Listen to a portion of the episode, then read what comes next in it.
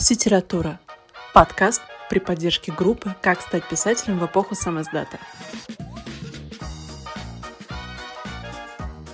Что такое ситература? Это литература, которая публикуется только в сети.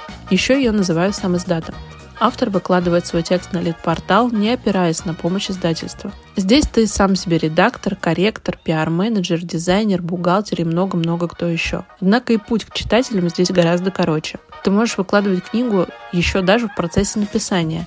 На портале всегда найдутся те, кому будет интересно твое творчество. Всем привет! Я Тэйфи Нот, писательница и блогер. Мои книги уже совсем скоро можно будет найти на полках книжных магазинов. А еще на русскоязычных лид-порталах.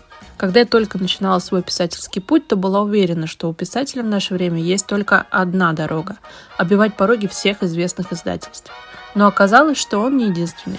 Еще есть литература. Среди писателей, да и читателей тоже, есть много стереотипов о подобной литературе. Что это низкое чтиво, халтура с одним и тем же сюжетом, что все писатели сети обязательно хотят быть напечатаны в бумаге, что сетевики вообще не писатели и что денег на этом заработать нельзя ну и так далее. В этом подкасте я хочу развеять эти и множество других мифов о литературе, рассказать и показать писателей, которые пишут по-настоящему крутые книги в сети и избрали писательство в качестве своей профессии.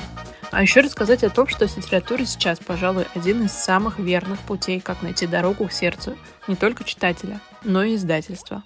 Если вам это, конечно, нужно.